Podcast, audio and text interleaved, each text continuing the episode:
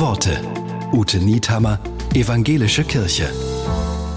Wie die Villa Kunterbund stellt sich die Bloggerin Andrea Kula auch den Himmel vor.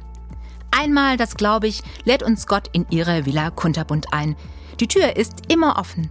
Und wenn nicht, liegt der Schlüssel links unterm Blumentopf beim Lavendel. Wenn es draußen dunkel wird, brennt drinnen noch ein Licht für mich. Und im Baum hinterm Haus ist die Limo schon kalt gestellt. Da sitzen wir dann am großen gedeckten Tisch. Mit unseren süßen Sachen und denen, die nach Tränen schmecken. In unseren zu großen Schuhen und bunten Socken, in unseren Prinzessinnenkleidern, Kimonos, Paillettenröckchen und zerschlissenen Jeans, unsere bunten und stürmischen Herzen nach außen gekehrt. Wir sind wir, sind angekommen bei uns selbst, beieinander. Und bei der, die uns ansieht und sagt, ich freue mich über dich, willkommen im Himmel Kunterbund.